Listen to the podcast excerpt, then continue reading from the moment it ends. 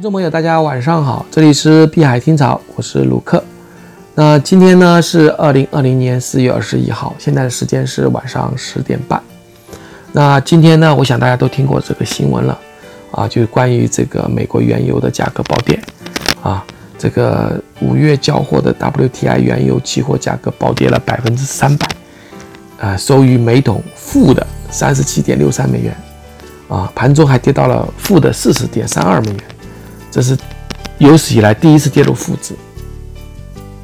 那么很多人就来讲。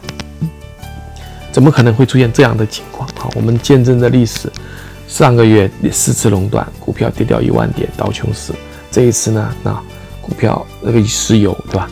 上个月的石油曾经发生过暴跌，跌到二十美元以下。这一次呢，原油的每桶价格跌到了负的，什么概念呢？就是我倒贴你三十七美元，你把这个油带走吧。那很多人讲，那我想来带走可不可以？嗯，那你带走难道？就能赚钱吗？啊，其实是不是这样的？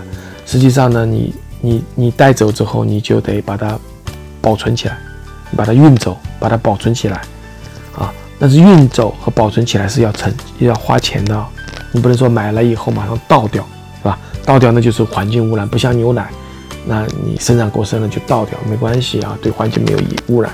但是你这个买来以后，不是买来，就是人家给你钱，你拿走之后，那你把它倒掉。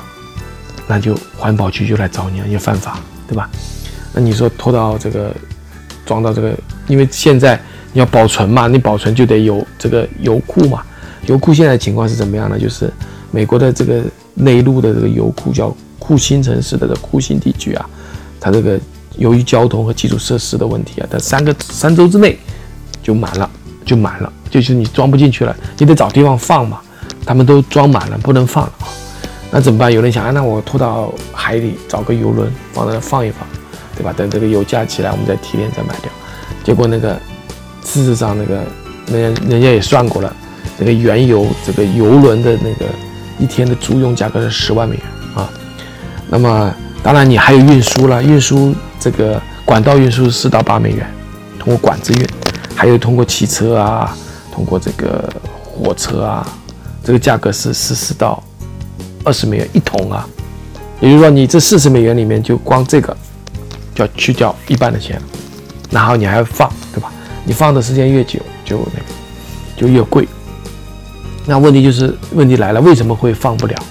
就是为什么会满出来？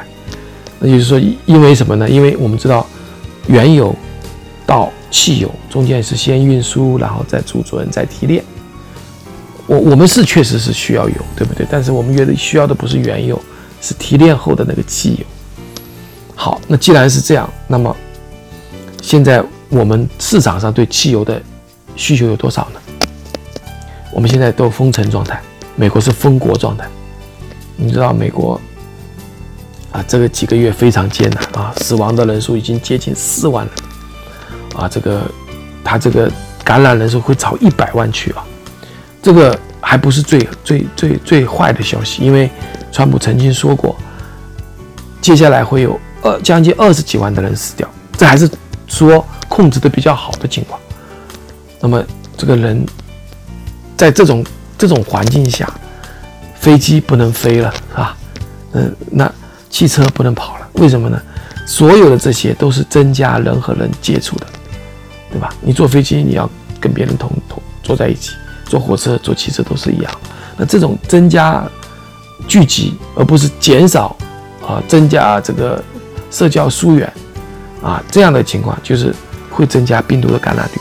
那么对于老年人来讲就是危险啊。那么所有的工厂都开始停工啊。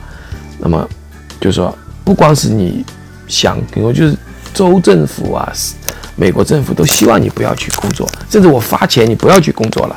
就美国政府都给你钱，你不要去上班，啊，这样的一个情况下，那么对汽油的消耗肯定是很少很少，几乎没有的。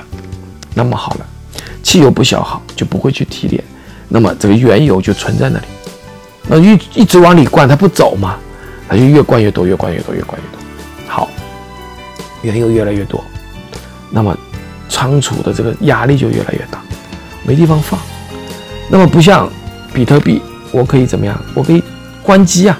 我我我挖出来的比特币，我市场上价格很低，那我卖一个亏一个，对不对？那我怎么办？我关机，我不干这事儿。这这这比特币好在这里，但是这个这个原油这个是干不了的，这个不会因为因素我就停产，这是停不下来的啊！这个停下来，这个损失更厉害啊，更更危险。所以说这个问题就来了。那么这个又不能停，那边又不要，所以呢，这个油油的这个这个价格就哗就下来啊，这是一个。那么，那么市场交易跟这个还不一样，我刚才讲的是是一个实际情况嘛。市场的情况是什么？大家都在赌，五月份交不了货，四月二十号、二十一号，或者是说美国的四月二十一号，北京时间的凌晨两点钟、两点半，是大家都赌不能交割。啊，不能交割，因为一交割就是要就烫手山芋交给你了，大家都不要，大家都不要，就很多人就会抛掉嘛，就抢，就是我就先把自己的这个这个合约卖掉平掉，那么总比强制平仓好嘛，所以呢就出现大量的盘卖盘，所以价格暴跌，所以大家去赌，我们叫做这个呃历史性的变化，就是说因为库存库容量达到了极限。没地方放油了，因为放油和运油的成本太高，所以呢，生产商生产商啊宁愿接受这个价格，啊，就宁愿是这样。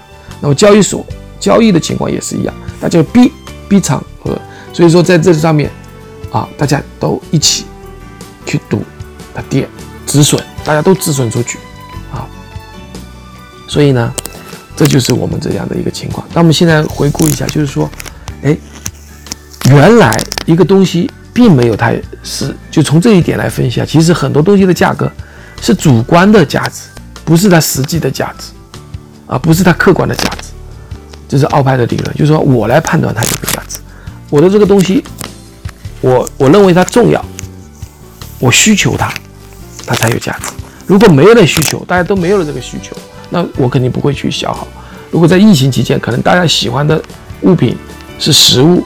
是防疫物品，而不是开车出去的这个油，对吧？或者需要这个东西，不需要，所以它的价格马上就下来，啊，价格下来，甚至会跌到，我我都不要，我扔掉啊，扔掉都可以。所以呢，这个价格跟你奥派理论是主观来决定的，不是客观的。这个跟我们以前学的经济学里面的所谓的这个成本，啊，所谓的是什么劳动价值论，啊，这是不对的啊。